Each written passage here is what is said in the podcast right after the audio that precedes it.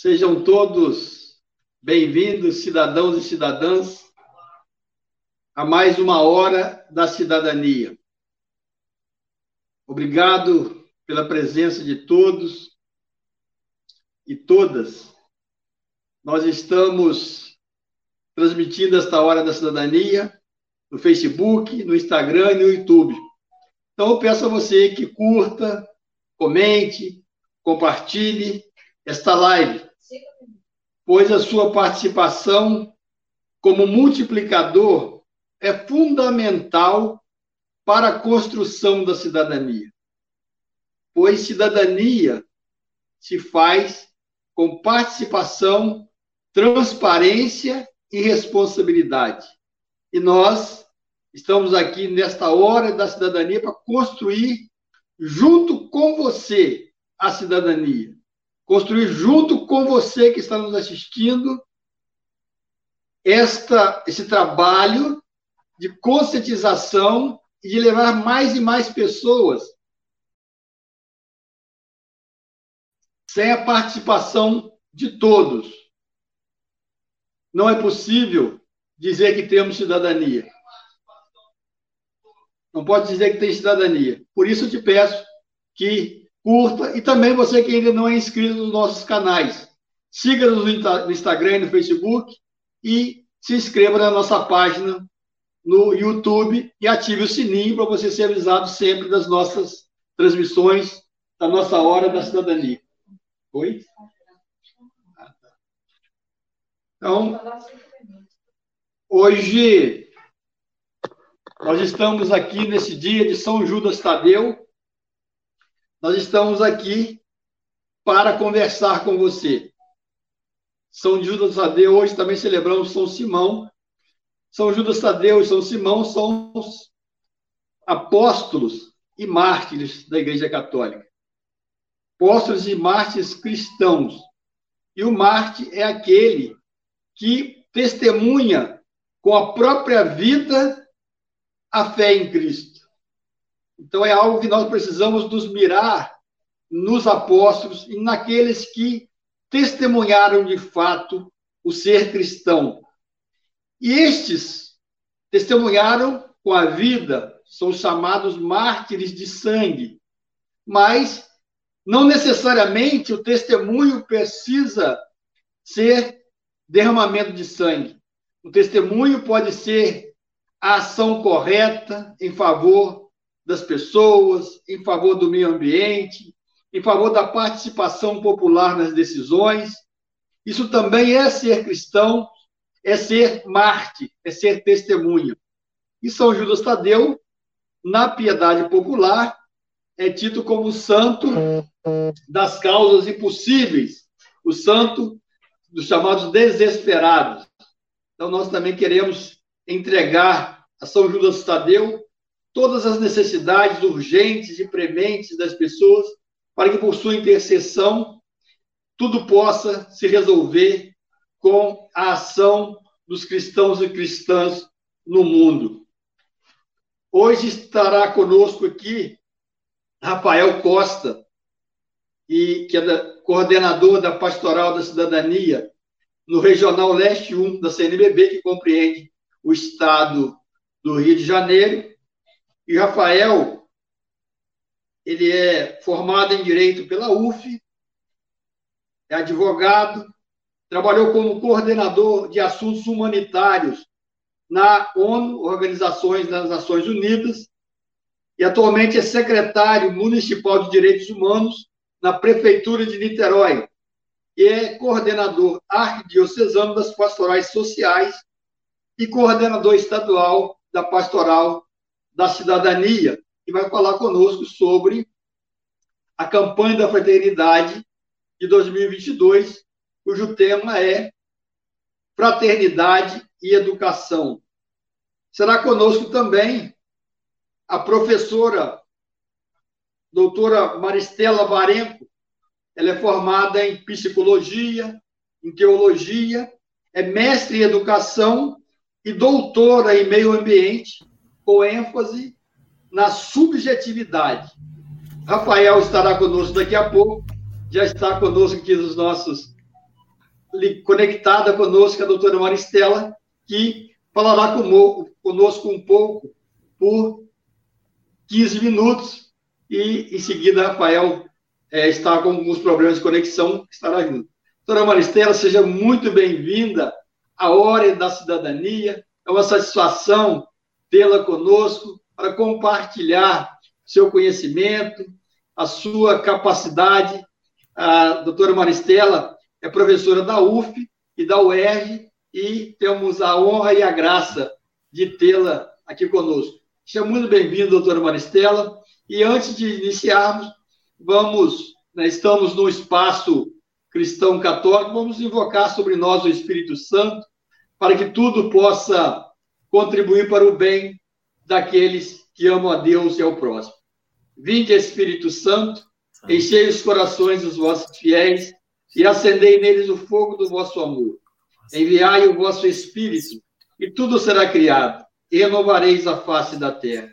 Oremos, ó Deus, que instruísse os corações dos vossos fiéis, com a luz do Espírito Santo.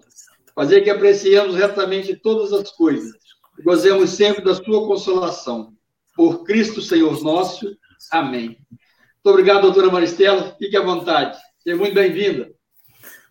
Tá certo. Então, boa noite a todos e todas. Né? Eu gostaria inicialmente de agradecer o convite é, da Pastoral da Cidadania, né? e venho com muita alegria é, trazer um pouco, algumas reflexões sobre esse tema que eu acho da campanha de, 1900, de 2022, que é, eu acho que, que é um tema tão importante nesse momento, né? E eu estava pensando assim de trazer aqui algumas provocações. Eu não vou trazer um conteúdo teórico, mas que a gente possa pensar, né? Eu acho que a campanha já é esse movimento, né, de chamar a atenção, da gente pensar aquilo que a gente normalmente não pensa. E aí eu vou trazer alguns elementos também para a gente pensar. Então, eu agradeço muito. Bom, hoje eu estava pensando, a educação é um desses temas, tem muitos temas assim na vida, que são amplos e complexíssimos, né? mas que de alguma forma todo mundo acha que, ou todo mundo pensa que sabe o que é. Né? E pensando que sabe o que é, quase não se pensa. Então, assim, aqui já vem um grande desafio, né? A gente, se a gente for pensar no, no, nos sentidos polissêmicos da educação, as pessoas vão dizer, é, se a gente pudesse abrir aqui, as pessoas iriam dizer: a educação tem a ver com a escola, a educação tem a ver com a família. Educação é para formar alguém para que essa pessoa seja alguém na vida. É, educação é para formar para o mercado de trabalho. Educação é, é aquela ciência que transmite conhecimentos e por aí vai. É uma lista infinita de sentidos, né? E na verdade é um tema muito complexo e que vem sendo banalizado por quê? Porque a gente concebe a educação exatamente como eu coloquei aqui, de forma fragmentada. Né? Às vezes a gente perde um tempo fazendo um debate dizendo é tarefa da escola ou da família educar. Né? Então a gente é, tem uma tendência de compartimentalizar as questões. Né?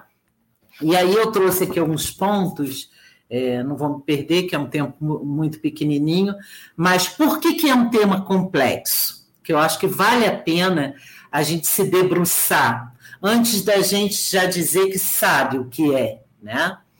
É, primeiro, porque a gente vive dentro de uma contradição. A gente está na sociedade que é chamada sociedade da informação e do conhecimento. Nunca se produziu tanto conhecimento numa escala tão ampla e de uma forma tão rápida, e ao mesmo tempo é, a impressão que se tem é que a gente nunca viveu tantas contradições, né? tanta intolerância. Então a gente já sabe de cara que conteúdos e informações não necessariamente são um processo formativo, um processo de educação. Né? E aqui eu fico pensando, por que, que a educação, né, que é, vem do latim essa palavra, né, educere, né, que seria conduzir para fora. E isso a gente também vai poder entender isso com vários sentidos, que algumas pessoas dizem. A educação é aquela ciência que vai colocar a pessoa para o mundo. Pode ser, mas também poderia a gente poderia pensar que a educação é aquela, aquela ciência que vai despertar a pessoa pelo pro potencial inato né, que ela já tem então, assim, não vou me ater a isso, mas qual é a contradição que a gente vê hoje? Né? Então, por um lado, a gente tem um mundo, um mundo que é complexo. Né? Às vezes a gente não se dá conta. Mas um mundo onde, se a gente for pensar em termos humanos, somos 7 bilhões de habitantes vivendo nesse planeta, né? É, quase 300 países, quase mil etnias, né? Uma vez eu vi um cálculo aí já de 6.800 línguas, 4.500, quase 5 mil religiões. Então, assim, é, é importante a gente olhar esse mundo complexo e complexo por quê? Porque diverso. A diversidade é uma coisa gigante. E por outro lado, a gente tem o ser humano dentro desse mundo que é um projeto. Né? A humanidade é um projeto, ela não está pronta. Né? A gente vai se constituindo. E aí eu trouxe aqui uma, uma frase que eu acho muito forte da Laudato Si, né? que está no capítulo 1, é, no final do capítulo 1, que na verdade já é uma fala da, de uma audiência geral do João Paulo, é, João Paulo II, onde aqui estava sendo dito o seguinte: se o olhar percorre as regiões do nosso planeta, apercebemos-nos depressa de que a humanidade frustrou a expectativa divina. Eu, quando fui estudar Laudato Si, eu tive um impacto com essa frase, né? Então, assim, não é preciso ir longe para perceber que a humanidade frustrou a expectativa divina. Então, esse ser humano ele é um projeto e ele também é complexo. Então, é um ser humano complexo num mundo complexo. O que, que é a educação? A educação é exatamente essa possibilidade né, de despertar a consciência desse ser humano dentro desse universo tão diverso. Na linha o quê? Na linha da, da harmonia, na linha do crescimento, na linha do, é, da, da, da, supressão da dor, na, na linha da, é, da extinção da desigualdade. Né? Então eu vejo que a educação ela é fundamental, por quê? Porque entre esse mundo e esse humano existem vários projetos de mundo. Não existe um projeto de mundo, né? são vários. E é a educação que nos possibilita não sermos apenas é, sujeitos, assujeitados, vamos dizer assim, produzidos, mas a educação nos possibilita é, que nós nos produzamos, produzamos como sujeitos. Né? Então, a primeira questão que eu vejo, ainda mais num local, né, numa pastoral da cidadania, é isso nós aqui nesse mundo, a gente precisa, o mundo não está dado. É preciso saber, né, a serviço de que mundo estamos, a serviço de que humanidade estamos, a serviço de que educação estamos. Eu acho que essa é a grande pergunta ética da educação. É saber a serviço de que estamos. E o que nos possibilita né, é, ter consciência desse processo é exatamente a educação. Então, eu diria o seguinte: que talvez a grande pergunta não seja é, por que a educação ou o que é a educação, mas eu penso que a gente fala muito em educação e fala, e fala pouco em aprendizagem. Então, a minha pergunta seria: para que precisamos aprender? Se defendemos a educação, né? E aqui eu não estou nem entrando na educação como uma política pública, como um direito de todos, como um dever do Estado, né? Mas essa educação como uma necessidade desse ser humano que é um projeto, dentro desse mundo que é uma diversidade. Né? Então, eu diria assim, para ir finalizando, né, que a principal função da educação, eu como educadora há anos, né, eu diria, é, mais do que aprender, é porque precisamos pensar aquilo que sabemos. Então, a finalidade da educação é possibilitar que nós possamos aprender a pensar aquilo que a humanidade produz como conhecimento, como ciência, como informação.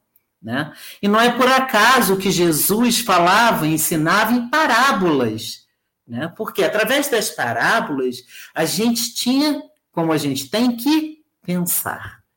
Pensar aquilo que sabe. Né? Pensar esse vivido, não nos basta viver. Né? Quem só vive e não reflete, não pensa sobre esse viver, é, tem uma perspectiva muito limitada.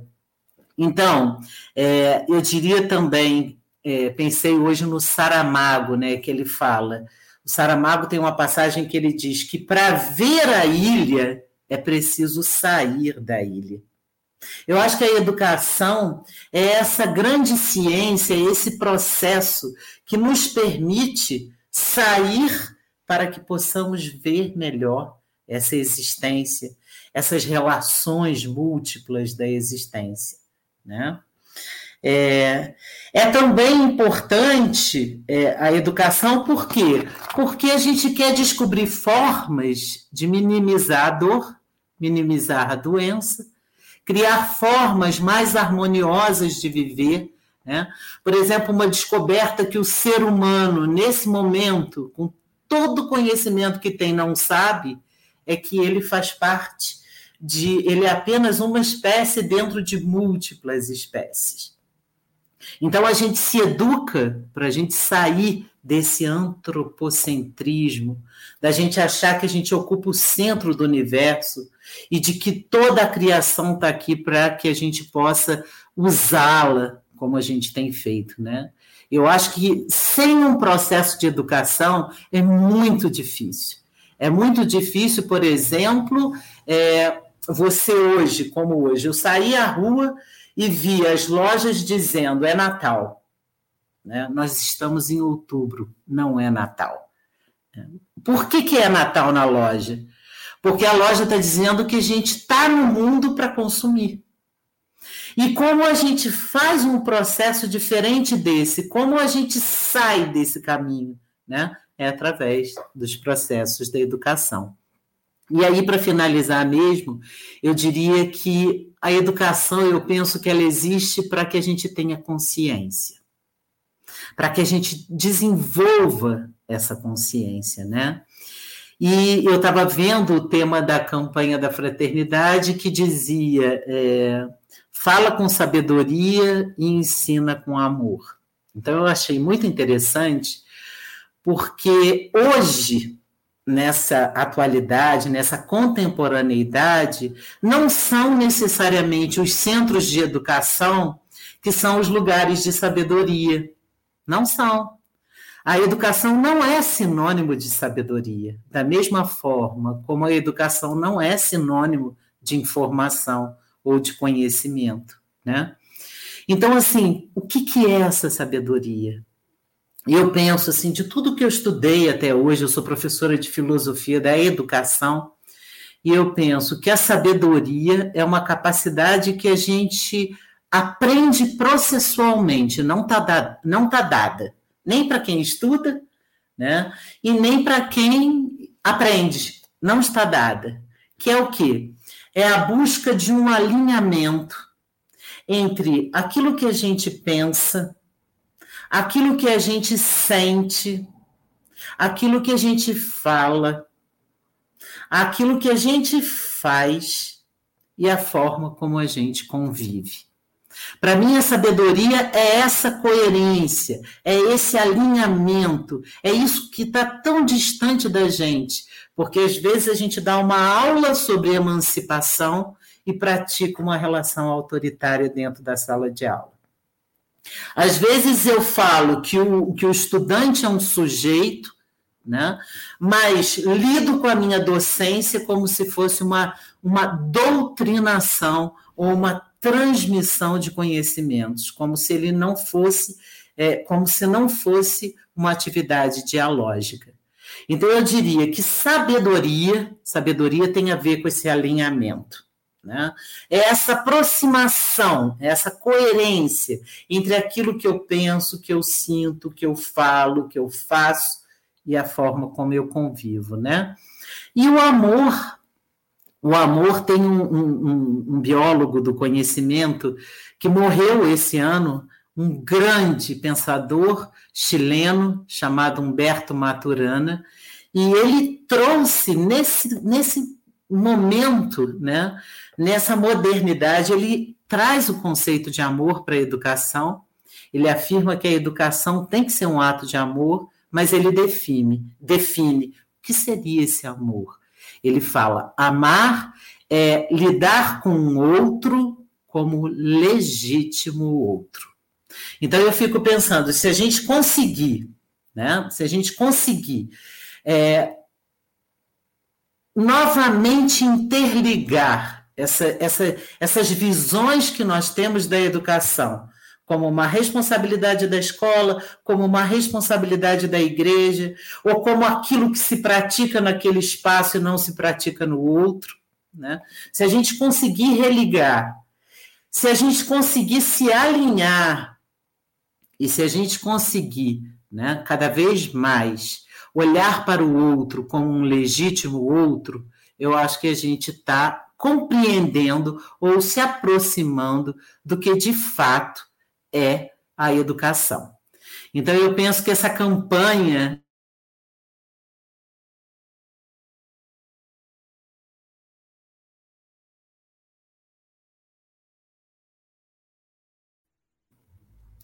A gente nunca viveu num tempo onde a gente não suporta a alteridade, a diversidade, a diferença.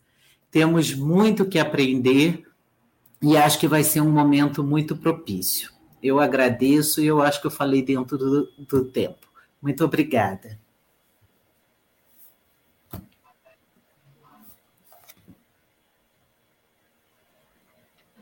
Muito obrigado, doutora Maristela por sua fala, por sua reflexão a respeito de educação. De fato, é um grande desafio né?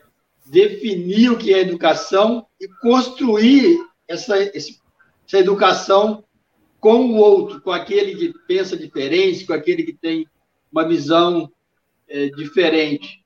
E penso que o grande desafio é chegar a algum tipo de consenso sobre esses temas todos, porque numa, numa sociedade plural, diversa, há que se buscar alguns consensos de partida, ainda hum. que respeitando a visão de cada um do, com relação ao que é educação, mas eu acho que até para construir essa, esse convívio harmonioso e amoroso, há que chegar a uhum. algumas questões é, de consenso respeitando e até criando espaço para esses outros olhares sobre a educação, mas algo de consenso para que a gente viva em sociedade, porque não há, não há possibilidade de vivermos em sociedade quando nós vemos o outro como inimigo, vemos o outro que uhum. pensa diferente como aquele que eu preciso destruir e anular.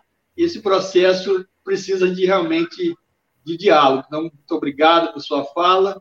Eu e, que agradeço. É, de novo, Convido você que está participando a compartilhar, a curtir, até dentro desse processo que a doutora Maristela trouxe de levar essa reflexão a mais pessoas e construirmos juntos esse processo de cidadania e também que envolve, com certeza, à educação. E você também pode fazer suas perguntas para a doutora Maristela e depois também para o Rafael, que agora falará para, para nós.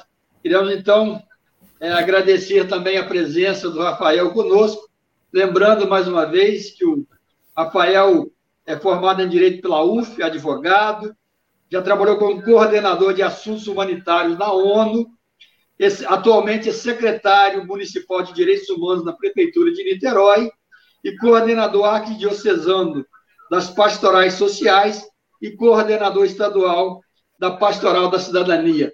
Seja muito bem-vindo, Rafael. É um prazer estar contigo, ainda que virtualmente, e mais teremos a graça de estar juntos no próximo sábado aqui em Itaperuna, na Diocese de Campos, para trazer é, esse tema da campanha da fraternidade para mais pessoas de uma forma presencial. Muito obrigado, Rafael. Fique à vontade, você tem 15 minutos para expor aí a sua visão sobre a campanha da fraternidade, sobre a educação. Seja muito bem-vindo. Mais uma vez, muito obrigado.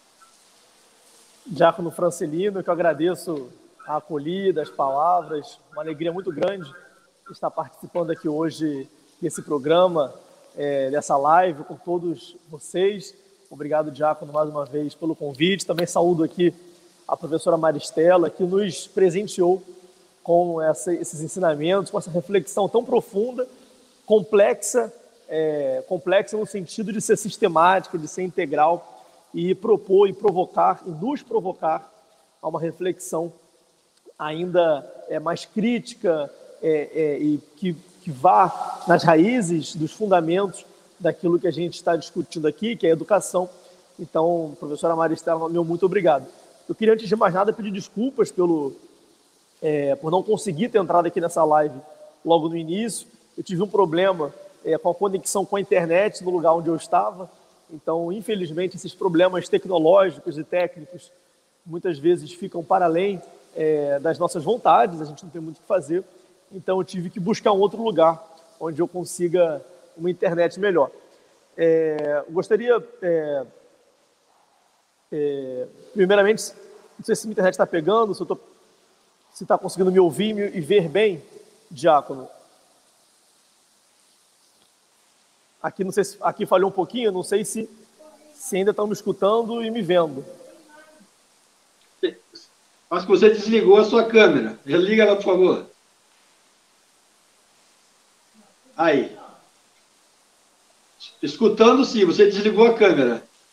É, deu. deu... Bom, voltou agora? Eu liguei aqui o Wi-Fi. Tá me vendo, Jaco?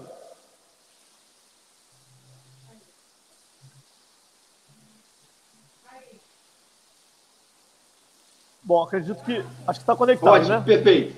Maravilha, perfeito então. É uma alegria muito grande a gente poder estar aqui hoje para compartilhar e debater e conversar um pouco sobre o tema da campanha da Fraternidade de 2022, que já está aí nas portas, nosso ano de 2021 já está se encerrando, e ano que vem toda a igreja, as pastorais estão se preparando já para vivenciar essa, esse grande momento que é a campanha da Fraternidade é, da nossa igreja, que é uma proposta que a Igreja do Brasil tem para toda a sociedade, não só para a igreja, mas para toda a sociedade brasileira. E a campanha da fraternidade ela sempre traz um tema é, propício para ser debatido, aprofundado, refletido, rezado e vivenciado em cada comunidade, em cada paróquia, em cada bairro, cada escola, cada igreja do nosso país.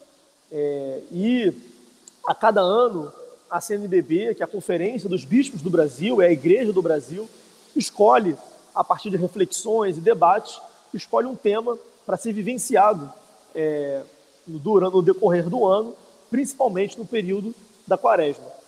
E ano que vem nós vamos ter a, a, a honra e a graça de vivenciar uma campanha que traz como tema a educação, que é um tema é, que nos atravessa, que nos comove e que mobiliza e movimenta a sociedade brasileira. Muito se diz que as raízes, é, ou melhor, a, a, a causa é, ou a, aquilo que pode realmente transformar a sociedade é a educação.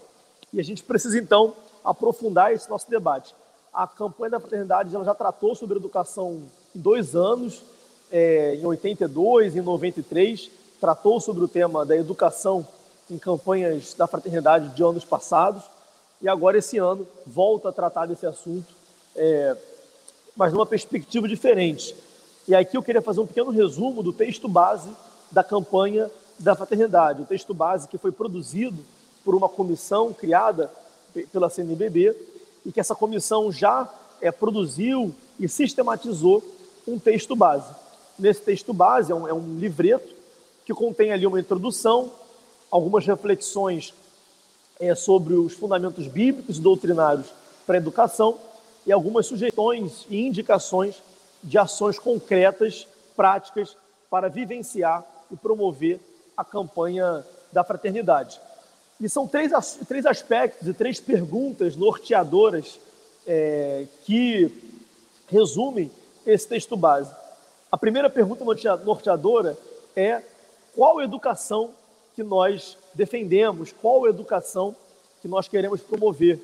E aqui o texto base ele faz uma reflexão muito profunda é, sobre, e muito crítica também, sobre os fundamentos da educação. Ou seja, antes de discutir os aspectos é, práticos e concretos da educação na sociedade brasileira, por exemplo, antes de discutir a evasão escolar, o sistema pedagógico, o modelo de ensino, é, o déficit de aprendizado, enfim, antes, a, a inclusão digital, ou seja, antes de debater os assuntos específicos e as problemáticas sociais é, do campo educacional no Brasil, a campanha, o texto base traz como elemento uma reflexão sobre os fundamentos da, da educação que a gente quer promover.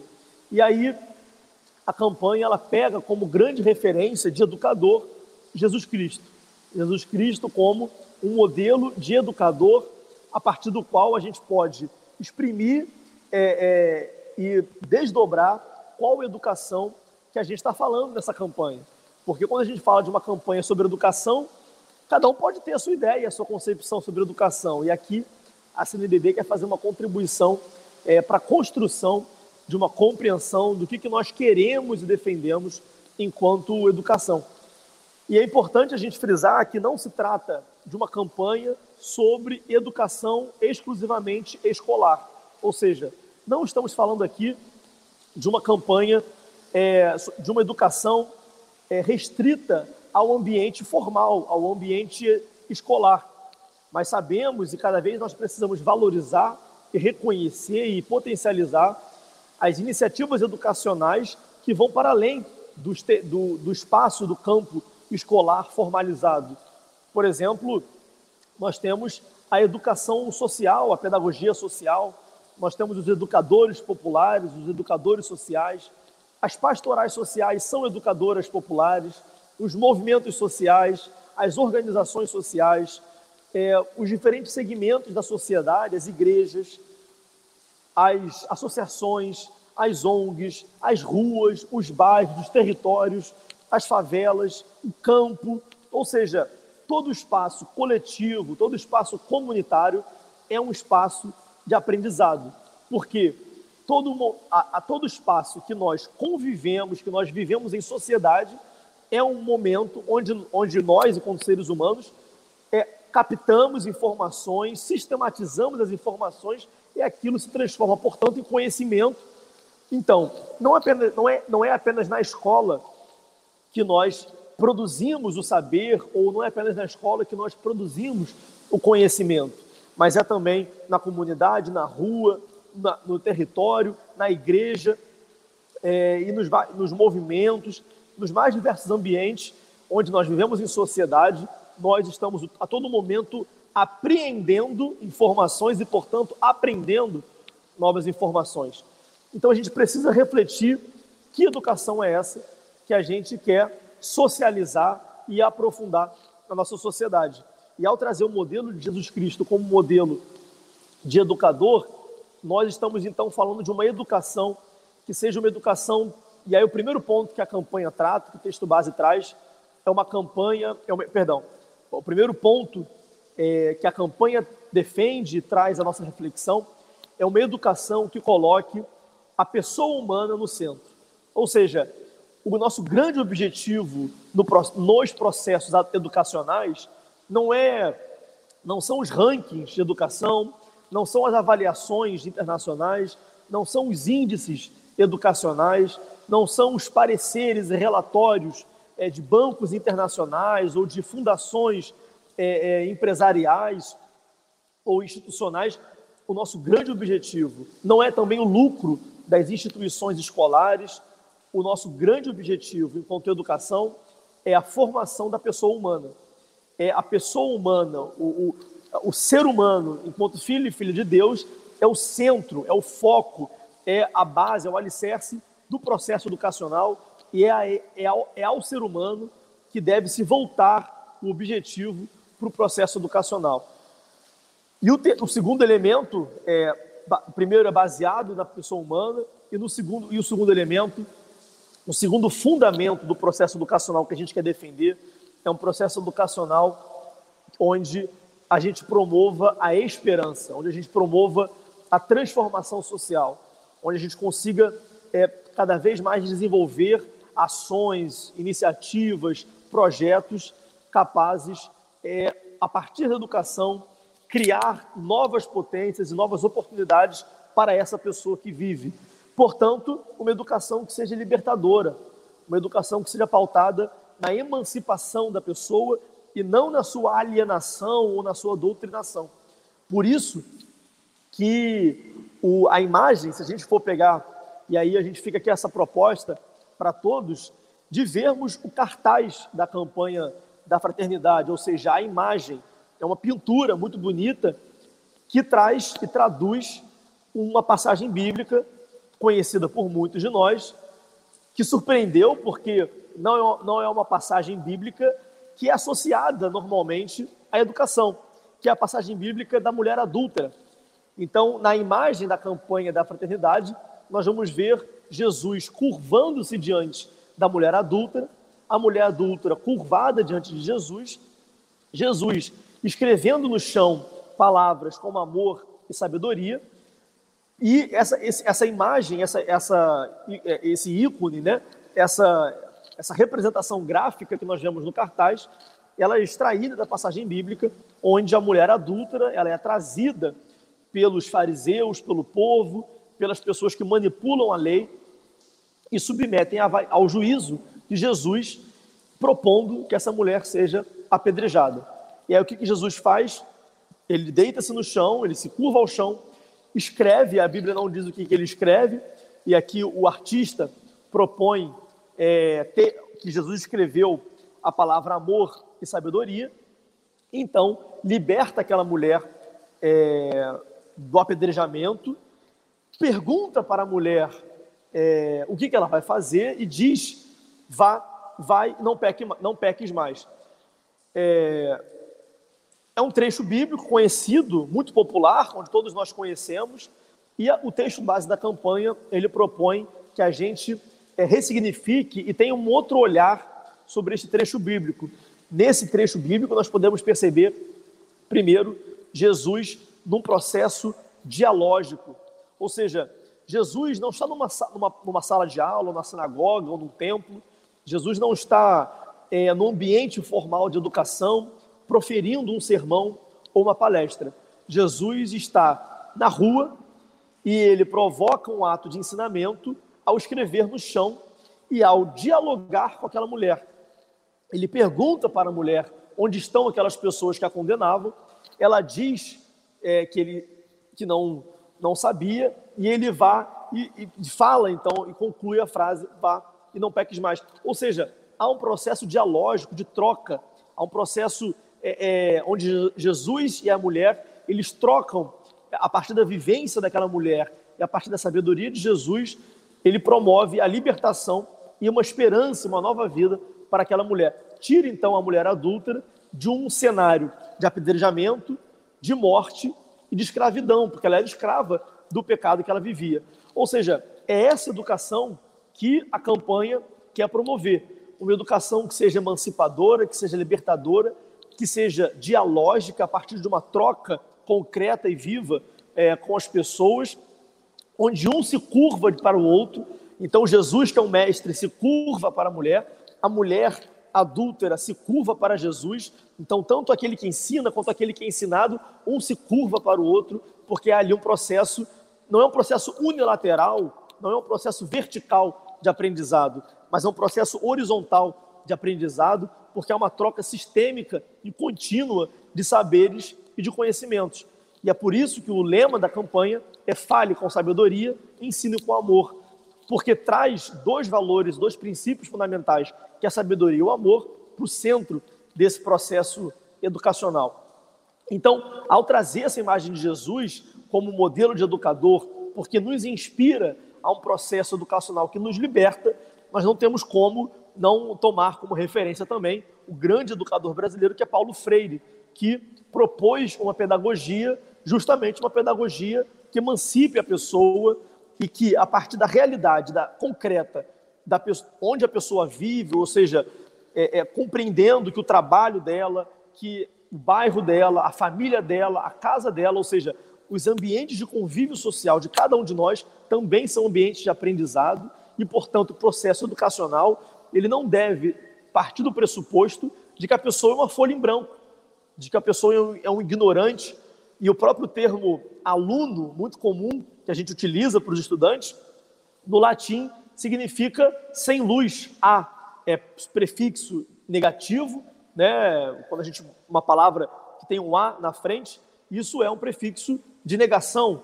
Por exemplo, anencéfalo, a pessoa que não tem a, a formação cerebral. Aluno e luno, é, luz. Aluno, então, é a pessoa que não tem luz. E a função do professor é iluminar, trazer luz àquela pessoa, àquela criança que não tem luz.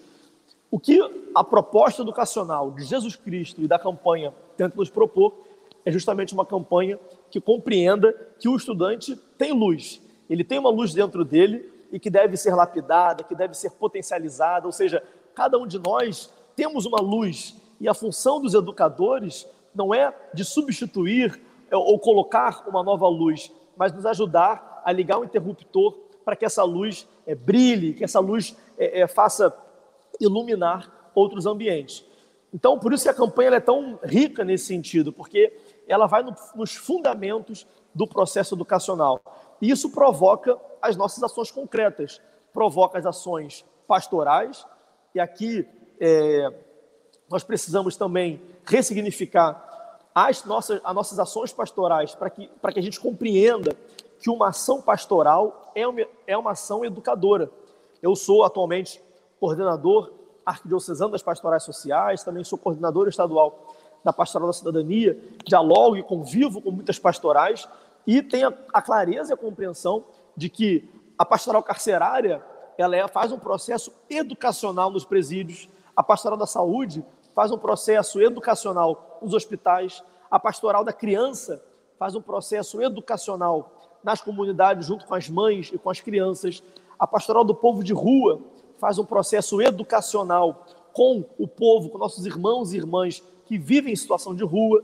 E por que, que faz um processo educacional?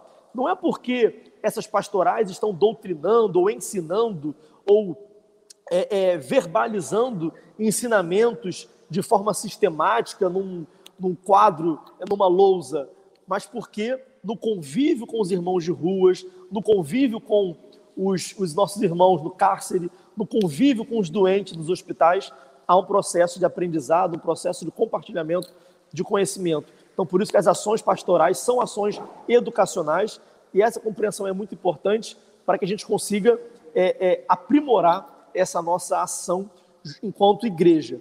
E um segundo, um, um segundo aspecto, além de ressignificar as ações pastorais, é também é, aprofundar a nossa reflexão e as nossas ações políticas. E aí nós pensamos aqui no assunto das políticas públicas educacionais, das políticas educacionais. E aqui eu concluo minha fala colocando alguns temas que a campanha da fraternidade traz dentro do aspecto da política educacional, como, por exemplo, o combate à evasão escolar, é, como, por exemplo, a valorização e incentivo dos educadores populares, pela compreensão de que não é apenas o professor é, formal no ambiente escolar que é um educador também, os educadores populares, comunitários, sociais, que estão nas favelas, nas ruas, no campo, é, fazem um processo muito importante também educacional. Então, é, nós temos um assunto que está muito em voga, que é a reforma do ensino médio, e, é, e a reforma do ensino médio tem sido muito criticada justamente porque ela retira da grade curricular é, elementos importantes do aprendizado que promove emancipação, como o ensino de história, o ensino de geografia, de filosofia, de sociologia, porque a reforma do ensino médio ela obriga, a única obrigação no terceiro ano do ensino médio vai ser português e matemática, e o aluno ele vai poder escolher algumas categorias, é, porém as escolas não vão ser obrigadas a oferecer todos, essa, todos esses setores. Então, nas escolas é, da classe alta, nas escolas particulares, vai ter toda a gama é, do, do, dos, do, da, da, das categorias é, específicas, tanto ensino técnico, quanto ensino de história, quanto ensino de, de sociologia, de biologia, de química. Já em muitas escolas públicas, a, a perspectiva é de que não haja essa gama, o oferecimento dessa estrutura ampla para o estudante poder escolher. E muitas vezes ele vai ser forçado a escolher determinado segmento do saber, que muitas vezes não é o segmento que ele gostaria para ou que ele precisaria para potencializar o seu futuro. Enfim, há uma série de elementos importantes no campo da política pública que têm que ser debatidos e aprofundados para que a gente consiga lutar enquanto sociedade, enquanto igreja, nós precisamos lutar por uma educação que seja emancipadora, que seja libertadora e não seja uma educação alienante, uma educação que limite o ser humano ou que doutrine o ser humano, é, reduzindo a sua área de abrangência ou as suas oportunidades ou perspectivas de, vida, perspectivas de vidas. Então, é, para concluir, é, queria aqui dar essa motivação para que a gente leia o texto base da campanha da fraternidade, que a gente se aprofunde e, principalmente, que a gente vivencie essa proposta da campanha da fraternidade no ano que vem enquanto igreja. E aí nós temos várias iniciativas que nós podemos fazer. Por exemplo, eu, há mais de sete anos, junto com um grupo é, é, de pessoas, de amigos da minha comunidade paroquial, nós temos um pré-vestibular social que já ajudou a mais de centenas de jovens de periferia a entrarem em universidades públicas, é o pré-vestibular social que a gente chama de Casa da Juventude, é uma iniciativa que é uma proposta que as paróquias podem fazer para como gesto concreto, como legado concreto da campanha da fraternidade. Outra iniciativa que também é possível ser feita são é, grupos de reforço escolar para crianças e adolescentes que muitas vezes têm um aprendizado limitado na, na sua escola, principalmente, infelizmente, na rede pública, que hoje em dia tem sido cada vez é, é, mais, é, é, mais, mais violentada pela redução dos direitos e do investimento público. Outra iniciativa é a multiplicação de formações e o incentivo e a valorização dos educadores populares. Enfim, tem uma série de linhas de ação, de, de propostas, de gestos concretos que cada comunidade, pastoral, organização, coletivo, movimento pode e deve fazer para que essa campanha da fraternidade não seja vivida apenas é, quando a gente canta o hino na missa ou quando a gente bota o cartaz no mural da paróquia. Não basta apenas cantar o hino na missa ou colocar o cartaz no mural da paróquia. É preciso, primeiro, estudar o texto base, levar o texto base para o grupo de oração, para a reunião de pastoral, para o encontro de casais, para o encontro de jovens, para o encontro do grupo de jovens.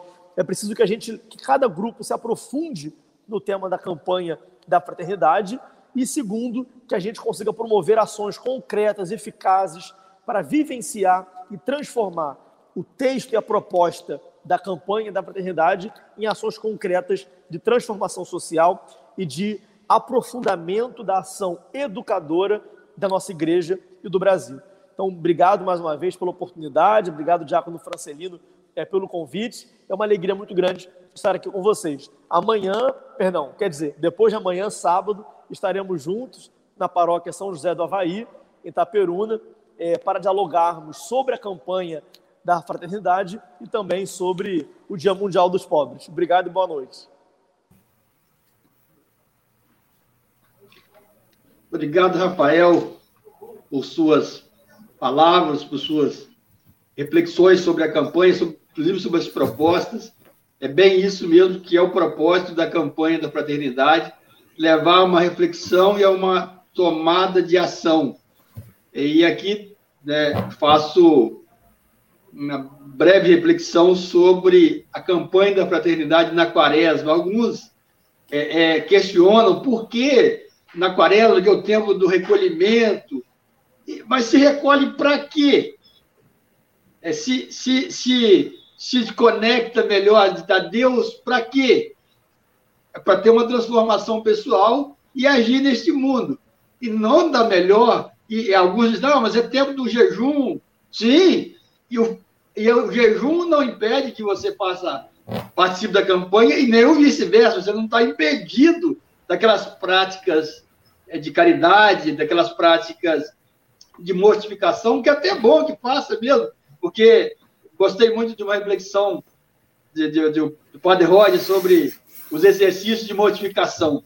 Quando você abre mão daquilo que é legítimo, você está condicionando o seu corpo para aqueles desafios do dia a dia que são impostos. Então, quando você consegue isso, então, é para aqueles que, infelizmente, há aqueles que têm aquela visão, não, é o tempo da recolhimento, é o tempo de pensar em questões sociais. Como não? Cristo, no Evangelho de Mateus, nos lembra que ele está nesse irmão que sofre, ele está nessa pessoa que pode, como você falou, ficar sem aquelas disciplinas necessárias para que ele consiga fazer uma leitura melhor do mundo. Então, e aí fica né, o convite a todos para participarem da, da, da campanha e levaram uma reflexão e uma busca de ação. E aí a ação, aqueles que podem fazer coisas enormes e mirabolantes, que façam. Mas muitas vezes o que precisa ser feito é aquele mínimo necessário e que está literalmente ao alcance é, de todos. E eu temos aqui algumas perguntas da professora Georgia, nossa companheira também de de Pastoral da Cidadania e coordenadora da Pastoral da Família aqui na nossa paróquia, hoje nossa educação está desvalorizada. Vocês acham que a campanha da Fraternidade 2022 pode mudar esta visão? Aí, fique à vontade, Rafael e, e Maristela, para comentar a respeito aí do, da provocação da professora Jorge. Uhum.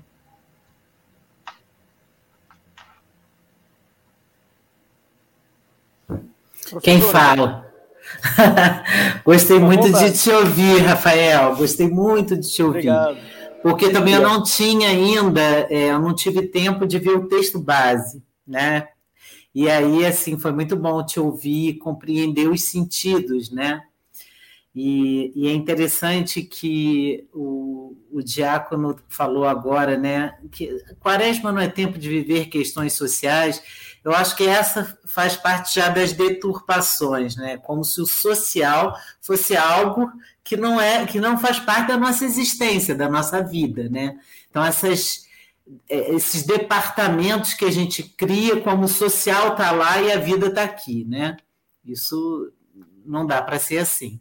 Mas sobre a educação, eu vejo o seguinte: que a gente vive um tempo onde a, a, a, a, desimportância da educação ela é produzida. É, essa desvalorização que a professora Georgia fala não é algo natural, é uma produção. Por quê?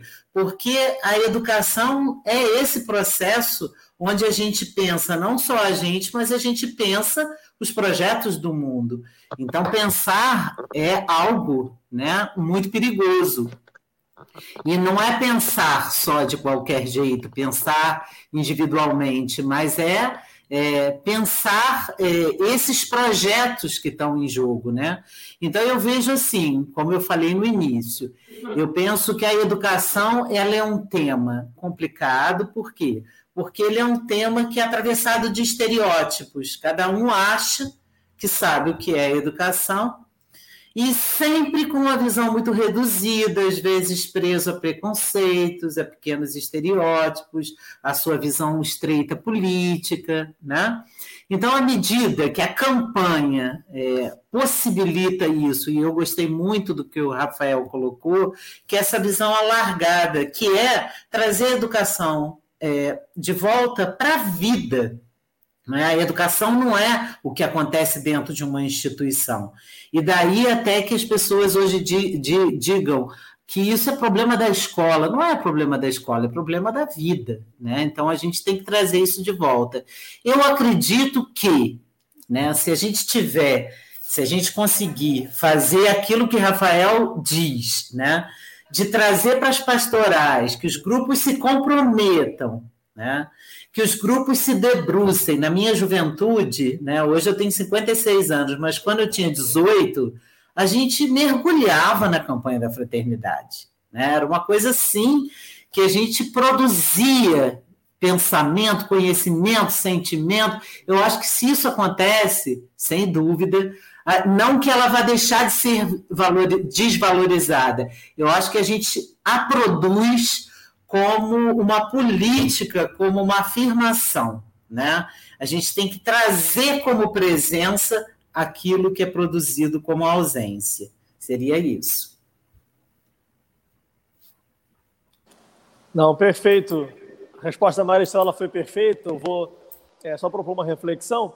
Antes de responder a pergunta da Georgia, é, comentar também o que o Diácono Francelino colocou sobre esse questionamento que a gente escuta é, sobre a campanha, a quaresma, como se fossem incompatíveis, é, primeiro, há uma, quem traz essa fala provavelmente não leu todo o Evangelho, porque ao ler o Evangelho, a gente percebe que nós não somos, a proposta de Jesus Cristo para cada um de nós não é termos que escolher entre o espiritual e o social, como se houvesse uma dicotomia. Jesus Cristo, o meu Salvador, ao ler o Evangelho, eu percebo que ele estava a todo momento nas ruas com as pessoas, indo é, é, salvando vidas, é, libertando os oprimidos, dando vista aos cegos. É isso que Jesus fazia quase que o tempo todo quando a gente lê o Evangelho. Então, e essa é uma expressão de espiritualidade e de conversão pessoal. Então, o meu encontro pessoal e espiritual com Jesus Cristo, ele me provoca necessariamente a uma dimensão social. Não há uma dicotomia entre o social e o espiritual. Isso fica muito claro é, em Mateus 25, uma das poucas passagens onde Jesus narra, é, de forma metafórica, obviamente, mas ele narra é, um prenúncio do que será o juízo final, ou seja, como que nós seremos avaliados e quem que vai entrar no céu ou não. Jesus diz que Deus vai escolher para entrar no céu quem deu de comer aos pobres, de beber quem deu de comer quem estava com fome, quem deu de beber quem tinha sede, quem deu de vestir quem estava nu, quem acolheu o migrante, quem visitou o doente no hospital ou o encarcerado é, no cárcere. Ou seja, Deus, é, até na sua dimensão, até no, no, do ponto de vista teológico, escatológico, quando a gente for refletir sobre o fim dos tempos, o juízo final, até aí Jesus nos propõe que o critério de definição e do juízo de Deus será o critério da ação social. Então, não há dicotomia entre o social e o espiritual. E a, pergunta aqui da, da, da George, que é muito bem-vinda, eu queria propor a seguinte reflexão: é que não há, e aí a gente pode falar isso com toda certeza, não há instituição no Brasil com maior capilaridade do que a Igreja Católica. É, é claro que nós sabemos que as igrejas evangélicas cada vez têm mais presença, mas são muitas as denominações é, evangélicas, então não há uma centralidade, uma, uma, enfim, não há uma única igreja evangélica. Então não há instituição que sozinha consegue chegar em cada canto desse país. Não há instituição, nem o governo, nem o exército, é, nem a mídia, nem a imprensa. A única instituição que sozinha consegue chegar em cada cidadezinha desse país é a Igreja Católica. Então, se a gente conseguir que cada igreja, em cada cidadezinha desse país, nas grandes metrópoles e nas, nas cidades é, rurais, nas favelas e na, na, nos bairros de classe média, se cada igreja propor uma reflexão sobre a valorização da educação, eu tenho certeza que a campanha ela tem um papel fundamental a cumprir dentro desse processo de desvalorização da educação no Brasil, que reforça que o que a professora Maristela falou, não é espontâneo, não é Acaso do Destino é um projeto político, social e econômico que pretende desvalorizar a educação para é, determinados interesses individuais, empresariais, econômicos. Então, essa desvalorização da educação ela não é espontânea, ela é um projeto, ela é provocada. Portanto, a valorização da educação também não pode ser espontânea. Nós vamos valorizar a educação através de ações sistemáticas, planejadas, orgânicas e organizadas em cada base, cada recanto desse país.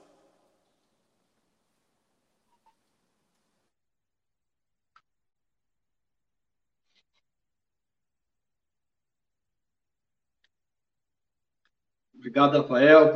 Obrigado, professora Maristela. É, a Janete faz a. Oi? A Janete faz a seguinte colocação. Ótima reflexão sobre a sabedoria.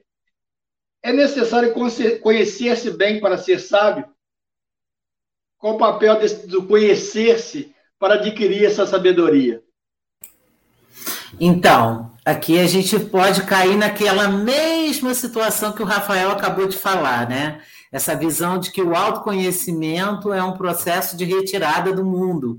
Né? Eu me conheço dentro da minha casa, na, na caverna, quando não é. Né? Quando eu falo que a sabedoria é um, é um processo de integração entre aquilo que a gente pensa, entre o que eu falo, o que eu sinto, o que eu faço e como eu convivo. Quando eu, quando estou dizendo isso, é, é o outro que me interpela, seja a pensar, né?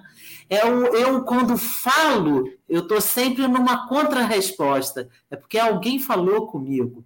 É dentro de uma relação dialógica, ninguém fala sozinho, né?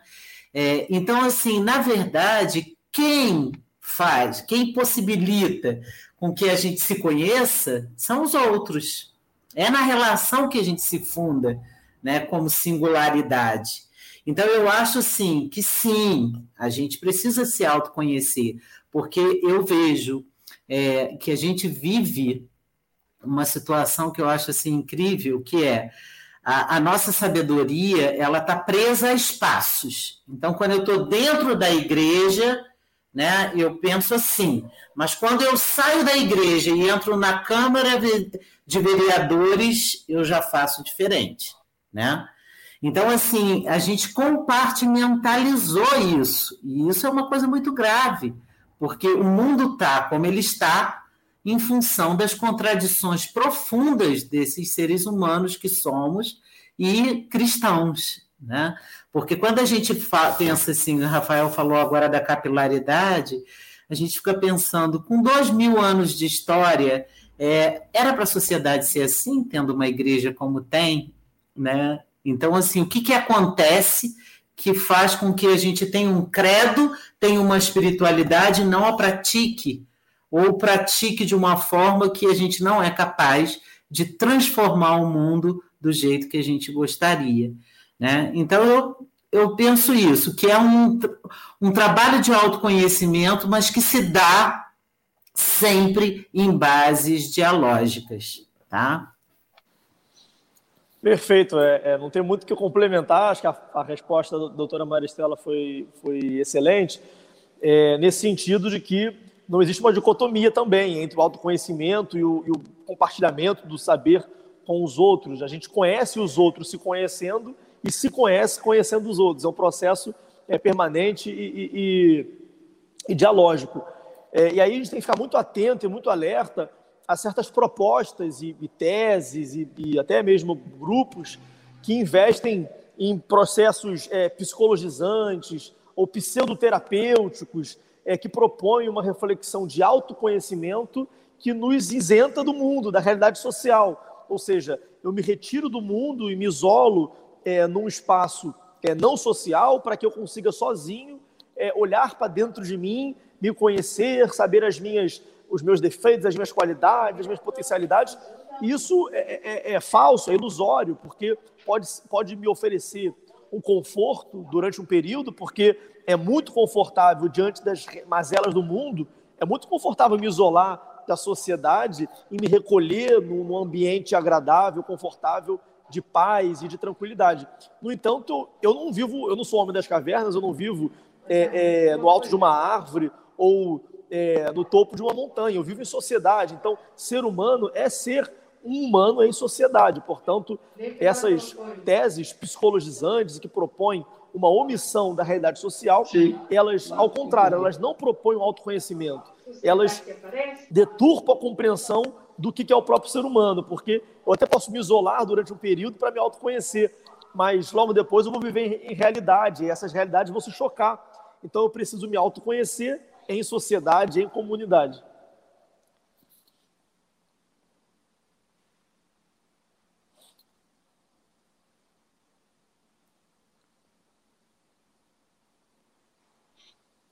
Obrigado, Rafael. Obrigado, doutora Maristela. É, não temos as perguntas, mas apenas alguns comentários. Eu acho que interessante a gente dar publicidade. A Janete é, concorda com vocês. Penso que através da educação formal ou não, podemos refletir o mundo e se colocar enquanto sujeito. A, Mariste, a professora Georgia parabeniza vocês. E aqui no Facebook, Alexandre Causa, nosso Senhor Jesus Cristo é um grande pedagogo. E aqui a Margarete fala que pode, essa, reflexões como essa pode nos dar um novo olhar sobre o que é mais importante, a educação. E aqui o Lúcio Machado, é, em, em concordando com o Rafael, ele diz é necessário que possamos levar o tema da campanha da fraternidade o ano todo para as comunidades, dentro e fora da igreja. Participei ativamente das campanhas da fraternidade em muitos anos, mas, infelizmente, não era incentivada pela própria igreja. É realmente é, é algo que a gente percebe que há algumas resistências. Aí, a essas resistências, eu digo o seguinte: mais que lamentar aqueles que não vêm junto, eu acho que precisamos comemorar e estimular e animar aqueles que estão. E ficarmos lamentando aqueles que não estão. É, não, podemos até pensar que talvez eles sejam corretos, que não venham conosco. E talvez os nossos argumentos sejam fracos. Mas é, precisamos também é, nos animar com aqueles que vêm. E se não houver espaço para desenvolvimento, faça aquilo de novo, repito, faça aquilo que está ao seu alcance, porque é, é, lembra as palavras de Padre Rodrigo, o fato de não podermos fazer tudo não nos isenta de não fazer aquilo que está a, ao nosso alcance. E aí. Diácono, é, só, é, só, fazer uma. Aí já é como. A, é, é, pensando a respeito do que a professora Maristela falou, e aí vai um pouco de uma visão particularizada minha, talvez. e para a gente caminhar aqui para o encerramento, é, no campo, por exemplo, que eu milito mais, que, que, que é o campo da, da, da, do cuidado ambiental, especialmente com relação à destinação adequada de resíduos. E uma das especialidades da professora Maristela é, é meio ambiente. E o que se percebe, pelo menos nesse campo, é que existe um conhecimento, uma, existem pesquisas, existem tecnologias enormes e, e, e né, os, os, algoritmos aí das redes, como eu me interesso por isso, eles me mandam todo dia alguma coisa sobre isso. Porém, a, a transformação disso é, em bem-estar para a sociedade, como a professora Marcela falou, que a educação é para diminuir o sofrimento do, do da, da, da, não só dos homens, mas de toda a natureza criada, de toda a criação. O que, que poderíamos, nesse aspecto aí, talvez, de novo, pode ser uma visão particularizada, o que, que podemos fazer dentro desse processo da campanha da fraternidade para que os, os conhecimentos gerados, principalmente no meio acadêmico, cheguem como serviço, como, é, como bem-estar para as pessoas e para o meio ambiente?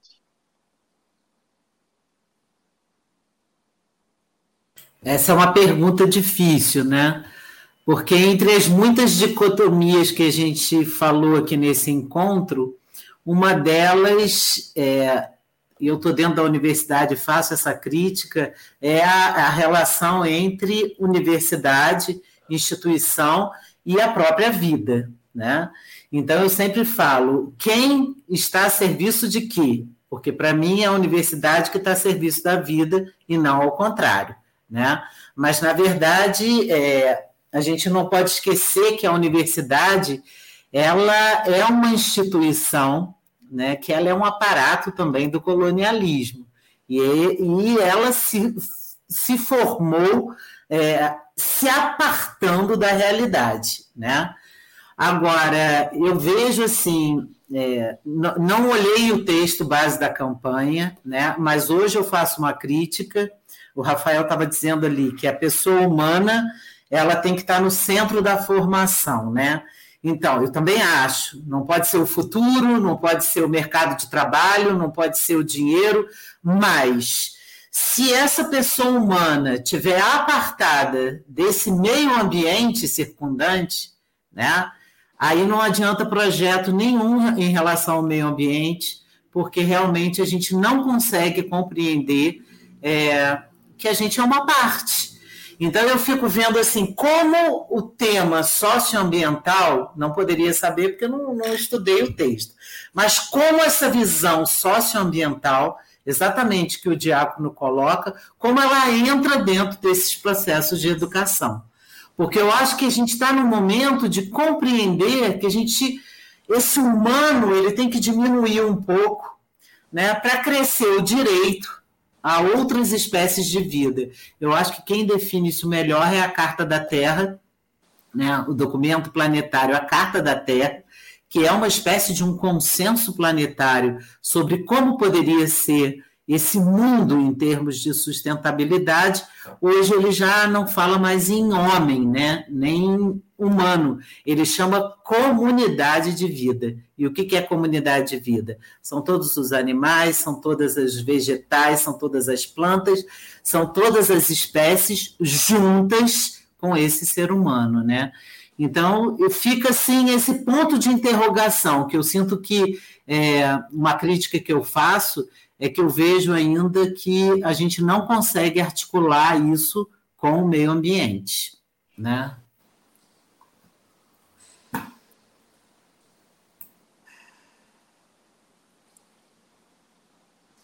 Perfeito. Só é, até para trazer um elemento do texto base, ele inclusive cita, é, embora não se aprofunde nesse assunto como deveria aprofundar, mas ele cita é, e aborda o aspecto do campo universitário, do campo acadêmico, é, principalmente dos ambientes de pesquisa acadêmica, do ponto que a gente precisa, a partir de uma compreensão de que a educação ela tem que estar a serviço da vida, é, é preciso se valorizar cada vez mais os projetos de extensão, por exemplo, é, que são muitas vezes totalmente secundarizados, né, totalmente menosprezados nas universidades. Né? Há, uma, ênfase muito grande no ensino, na pesquisa, e o, o, o detalhe ali, né, o, o, elemento acessório, às vezes quase esquecido, é a extensão, que é justamente esse diálogo entre o campo universitário, entre o campo acadêmico, com a sociedade, com a comunidade, que é um elemento que tem que estar em par de igualdade com o ensino e com a pesquisa, uma vez que o campo, é, o, o, ambiente acadêmico, ele não tem fim em si mesmo, né? ele, ele não pode ter fim em si mesmo. O, o propósito da nossa pesquisa, o propósito do ensino, tem que estar voltado ao que, ao que pode ser servido para a comunidade, inclusive no aspecto ambiental, no aspecto tecnológico, no, na, nos avanços matemáticos, nos avanços é, biológicos, da historiografia, enfim, todas as áreas de conhecimento, é, elas, em última instância, elas querem contribuir, deveriam contribuir com a sociedade e com a comunidade. Portanto, a gente precisa é, aprofundar também essa reflexão no campo universitário e tecnológico, para que não tenha é, como fim único, é, e muitas vezes esse tem sido o fim das pesquisas tecnológicas, dos, dos avanços é, é dessa revolução tecnológica que a gente vive hoje, é, não tenha como fim o aumento da competitividade, do lucro, do acúmulo de capital, porque esse sentido do acúmulo de capital e incentivo à competitividade é, é, é alimentada pela, pela revolução tecnológica ela não só não, não está a serviço da vida humana, como ela muitas vezes ofende, violenta e mata a vida humana, porque são muitas vezes os avanços tecnológicos que aumentam a poluição, que aumentam a degradação do meio ambiente, que causam desemprego, enfim, que causam alterações no tecido, na estrutura social, que aumentam o nível de fome, de miséria, enfim. Então, a gente precisa ressignificar e compreender o aspecto da tecnologia, é, da pesquisa, também dentro dessa premissa é, da comunidade, como a professora falou, da, da comunidade humana, da comunidade de vida.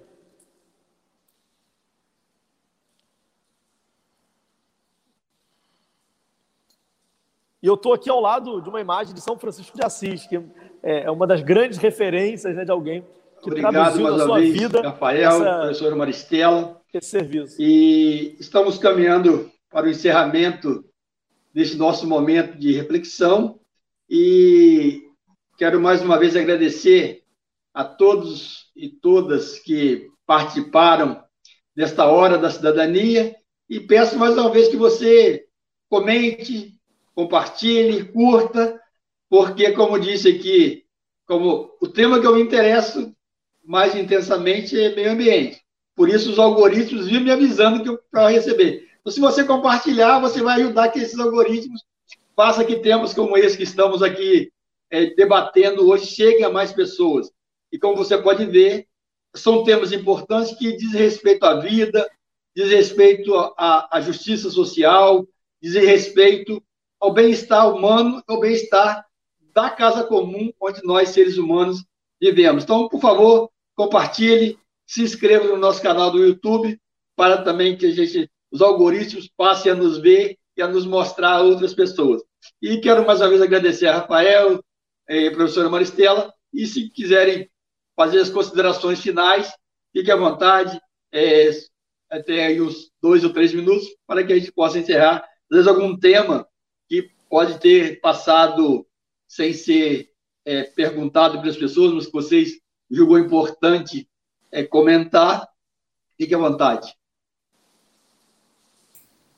Ah, eu, eu só daria boa noite. Eu acho que agora a gente já ficou bastante tempo, né?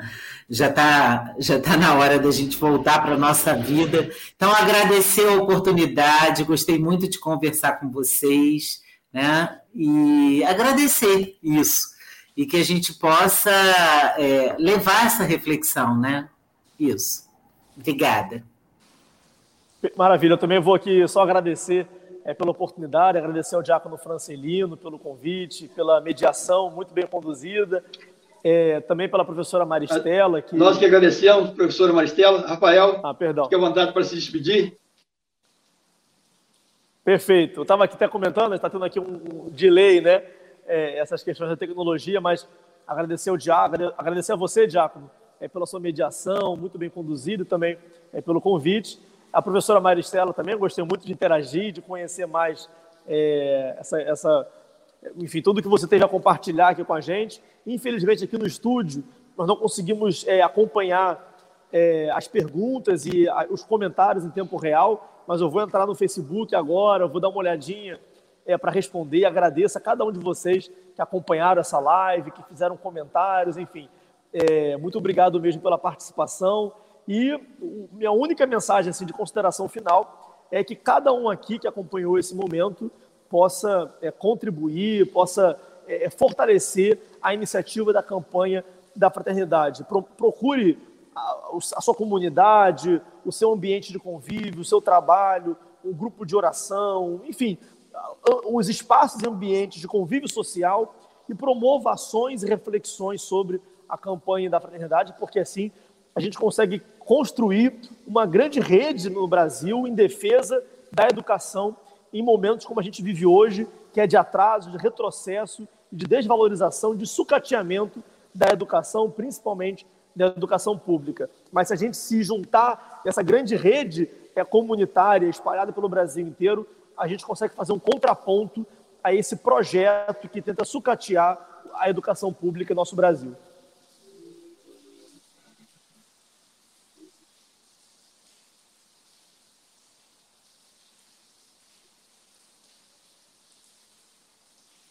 Muito obrigado, Rafael. E, mais uma vez, agradecer, agradeço aos cidadãos e cidadãs que nos acompanharam até aqui, que possamos viver uma campanha da fraternidade? Por que não viver uma vida de comunidade que participa, uma comunidade que dialoga, uma comunidade que constrói junto, sempre em favor da vida. Mais uma vez, obrigado a todos. Fiquem na paz, que Deus os abençoe e fique o convite para a próxima Hora da Cidadania. A próxima quinta-feira, às 20 horas, nós, é, o, o tema será Novembro Azul e tratará de câncer de próstata e outros temas de saúde masculina. Nós, homens, infelizmente, temos o triste hábito de achar que somos super-heróis, que não precisamos de cuidado. Precisamos, sim, precisamos nos cuidar, fazer exames periódicos, conforme recomenda a ciência, tão questionado neste momento também, mas que a gente possa se cuidar também. Então, fica o convite para a próxima Hora da Cidadania, na próxima quinta-feira, às 20 horas, com saúde masculina, dentro do Novembro Azul. Um abraço, fiquem na paz, Deus abençoe a todos. Muito obrigado. Um abraço, boa noite, muito obrigado. Tchau.